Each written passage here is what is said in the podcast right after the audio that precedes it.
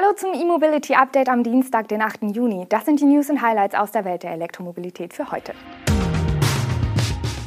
Tesla streicht Model S Play Plus.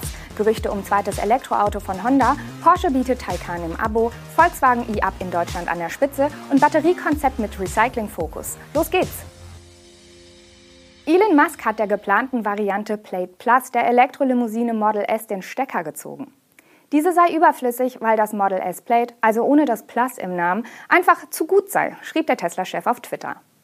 Beim Plate Plus handelt es sich um die Top-Version des überarbeiteten Model S, das Tesla im Januar vorgestellt hatte. Dieses sollte neben dem normalen Plate und der Long-Range-Variante, die in Deutschland maximale Reichweite heißt, angeboten werden. Während sich Long Range und Plate eine Batterie vermutlich auf Basis überarbeiteter 18650er Zellen teilen, hätte das Modell namens Plate Plus angeblich eine Batterie auf Basis des neuen Zelltyps 4680 erhalten sollen.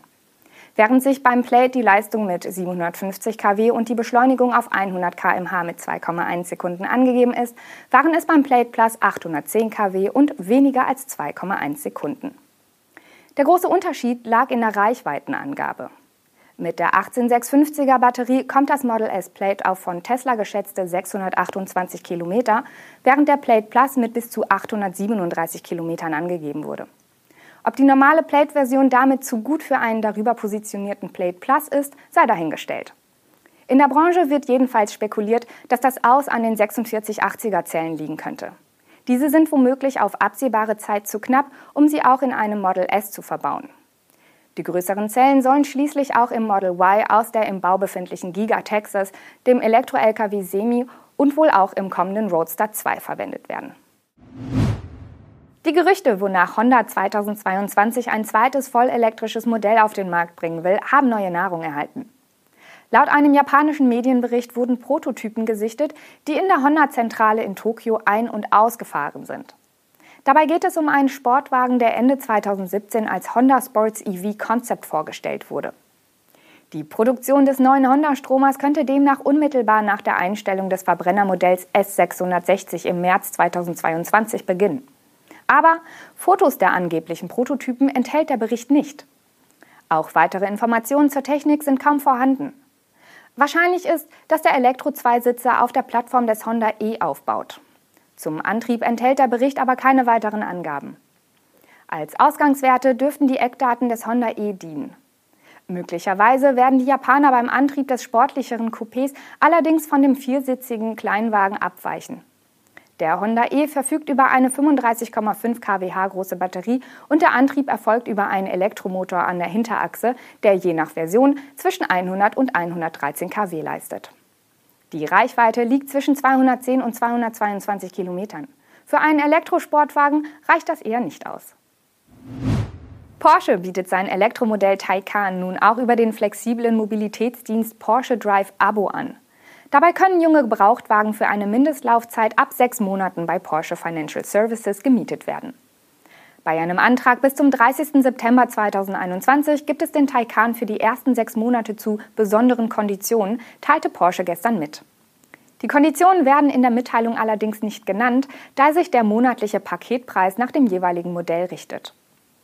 Die gesamte Abwicklung des Abos läuft über die Porsche-Zentren und dort sollen Interessenten auch die Konditionen erfragen können. Für das Abo gibt es immerhin keine Startgebühr. In der monatlichen Rate sollen aber alle Kosten außer das Laden enthalten sein.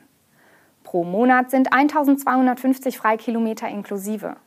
Porsche zielt damit einerseits auf Fans der Marke, aber auch auf Neukunden, die den vollelektrischen Taycan testen wollen. Das Kraftfahrtbundesamt hat nun auch die Zulassungsdaten der einzelnen Modelle gemeldet.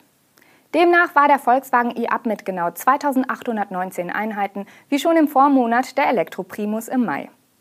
Der zweite Platz ging an Tesla vom Model 3 kamen im Mai insgesamt 2744 Exemplare neu auf die Straße.